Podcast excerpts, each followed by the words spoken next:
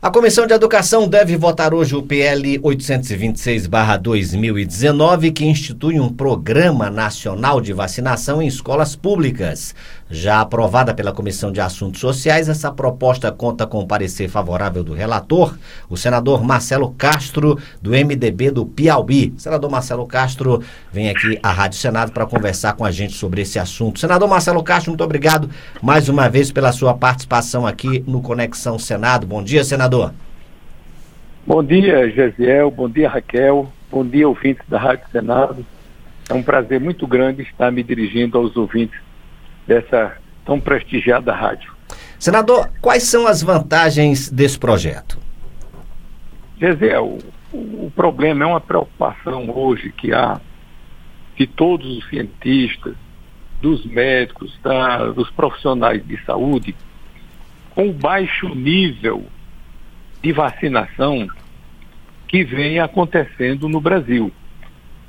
O Brasil é, e nós nos orgulhamos disso, o campeão mundial de vacinação. Nenhum país do mundo tem um programa tão abrangente, instituído há tantos anos, há 50 anos, em 1973, o PNI, o Programa Nacional de Imunização, vigorando, vigendo todos esses anos e levando ao país ficar livre de várias doenças infecciosas.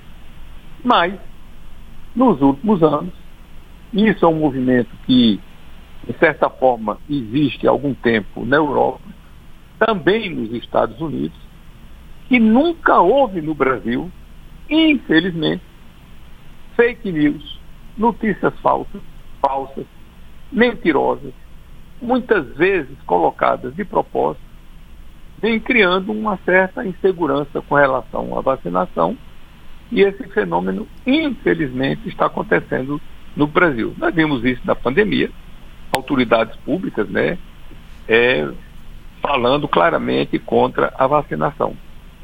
Então, esse programa é bom que se esclareça para a opinião pública, que é um programa que foi proposto em 2019. A humanidade não tinha convivido ainda com a Covid-19. Ninguém sabia desse vírus. Então foi um programa ainda baseado nas vacinações que já eram correntes no Brasil. E depois veio a Covid com essas consequências todas que nós estamos vendo. O que é que, o que, é que se propõe, Gesiel e Raquel, esse programa? Sim. É um programa de incentivo à vacinação em escolas públicas para as crianças que estão fazendo o curso fundamental, né, infantil e fundamental. Então, todas as escolas públicas, ou aquelas que recebam recursos públicos, estão obrigadas a participar desse programa. Então, os diretores da escola devem entrar em contato com os postos de saúde mais próximos, marcar uma data, e essa data, é, segundo a lei aqui, é quando começa a campanha de vacinação da gripe, que é todo ano. Uhum. Então, começa a vacinação da gripe, as escolas todas se reúnem, se organizam, falam com os diretores dos postos de saúde e programam um dia para os servidores da saúde irem lá nas escolas fazer a vacinação das crianças. É uma maneira de, desde cedo, educar as crianças né, a, a valorizarem a vacina, para quando chegar adulto não estar tá com essas ideias erradas que alguns têm hoje serem defensores da vacina e aumentar o nível de vacinação para proteger as pessoas de doenças tão graves como essas doenças infecciosas certo. que acometem a humanidade. Senador, e as escolas particulares vão entrar também nesse programa? As escolas particulares, Raquel, não são obrigadas, mas, digamos assim, eticamente, moralmente, elas devem se sentir no dever de fazer isso.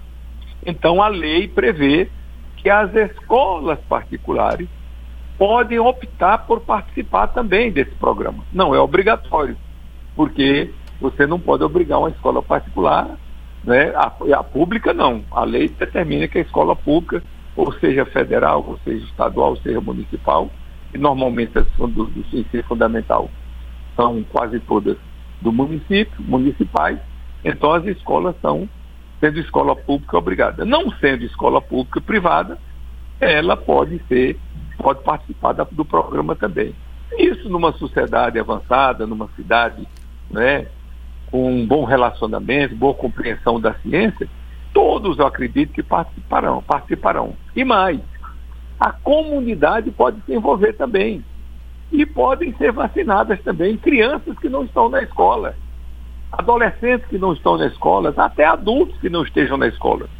Então, um tipo assim do mutirão, né, que visa principalmente vacinar as crianças, mas quem estiver por perto e quiser participar, será bem-vindo. E quanto mais vacinação a gente fizer, muito melhor para a saúde pública. Bom, a Porque, com... hum. Pois não, pode falar. Eu ia só falar, senador, com relação a essa questão da, da a comissão votar hoje esse, esse PL. Já passou pela Comissão de Assuntos Sociais, né? A, a proposta conta com, com seu parecer favorável. Você acredita que na Comissão de Educação a votação acontecendo hoje, isso passa tranquilo? Ah, eu acho que sim, porque é uma, uma causa tão importante, Gisele, que seria impensável, inadmissível, inconcebível que o Senado Federal, do alto da sua autoridade, não, é, não aprovasse um programa tão importante para a saúde pública.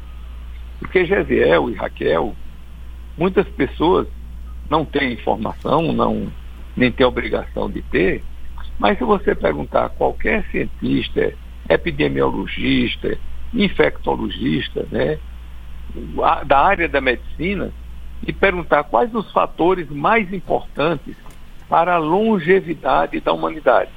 Porque a humanidade até outro dia vivia 40 e tantos anos em média. Hoje, o país, grande, grande número de países já vive mais de 80 anos em média. O Brasil vive 77 anos. As mulheres já estão vivendo 80 anos, em média. Quais foram os fatores que fizeram com que há 50 anos, 70 anos, a humanidade vivesse 40, 50 anos e hoje está vivendo 70, 80 anos? Foi exatamente fatores como a vacinação, como o antibiótico, como água tratada. Esses são os fatores que são, quer dizer, são muitos os fatores, mas há um consenso de que os três grandes fatores que foram responsáveis pela longevidade da humanidade são a vacinação, a antibiótico terapia e a água tratada. Então, como é que a humanidade pode viver hoje sem vacinação? Você imagine a Covid que acometeu toda a humanidade. Nós passamos dois anos trancados dentro de casa, sem poder sair na rua, com medo de ser, de ser contaminado de Covid e de morrer. Quantos não morreram no mundo inteiro? Veio a vacina, né? Graças aos cientistas feita em tempo recorde, veio a vacina e hoje nós estamos vivendo, levando vida normal. Eu estou vindo aqui de uma academia que eu, que eu frequentava antes da Covid. Veio a Covid, ficamos sem frequentar, não podia. Aí estou fre frequentando novamente a academia, está lá todo mundo sem máscara, todo mundo levando vida normal. Na semana passada eu já tomei as cinco vacinas que foram disponíveis, duas, duas Coronavac, uma AstraZeneca, uma Pfizer e uma Pfizer bivalente. Semana passada eu fui ao laboratório fiz o exame para ver como é que estavam os meus anticorpos contra, contra o, o, o SARS-CoV-2, né, o, o, o, o vírus da Covid. 97%. Quer dizer, eu estou imunizado. Mesmo que eu venha pegar, que é muito difícil que eu venha pegar, porque meus, meus anticorpos estão muito elevados, provavelmente eu terei uma, uma infecção muito branda não irei hospitalizado, não irei entubado e provavelmente não morrerei. É para isso que serve a vacina. Como é que tem gente doida, gente extravagante, gente sem, sem noção das coisas, que faz campanha contra a vacina? Pelo amor de Deus. Isso não é possível no dia de hoje. Você veja, eu não gosto de citar nome de, de pessoas, nem não é muito bom, mas outro dia aquela atriz da Globo, famosa, Elisângela, né? que perdeu, perdeu papéis na Globo porque não se vacinava. Aí veio, pegou Covid e morreu. Para que, que adianta isso, meu Deus do céu? Pelo amor de Deus, o, a, o ser humano tem que ter um mínimo de sensatez, de inteligência, de, de senso de responsabilidade e entender que a vacina não é um direito pessoal. A vacina é um dever coletivo.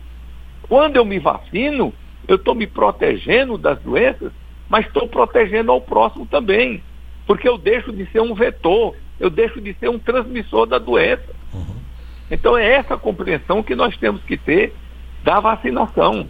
A vacinação é um ato individual, vou lá e me vacino, mas é um ato coletivo também. Quando eu me vacino, levo minha família para vacinar, eu estou me protegendo e protegendo aqueles que convivem conosco, aqueles que entram em contato com a gente no dia a dia. Porque eu deixo de ser um propagador, um transmissor da doença. Então, ok, senador. É, senador. Eu acredito que hoje nós votaremos e espero que seja votado por unanimidade, porque é inconcebível se votar contra uma, uma proposta tão, tão importante dessa para a saúde pública, mas você sabe que tem gente que pensa de todo jeito, né? É verdade. Senador Marcelo Castro, muito obrigado pelas suas informações. Vamos acompanhar então na CE a votação desse PL 826, que institui o Programa Nacional de Vacinação em Escolas Públicas. Mais uma vez, obrigado pela sua disponibilidade aqui no Conexão Senado. Senador, um bom dia. Eu que agradeço a você, Raquel, e sempre à disposição. Um abraço.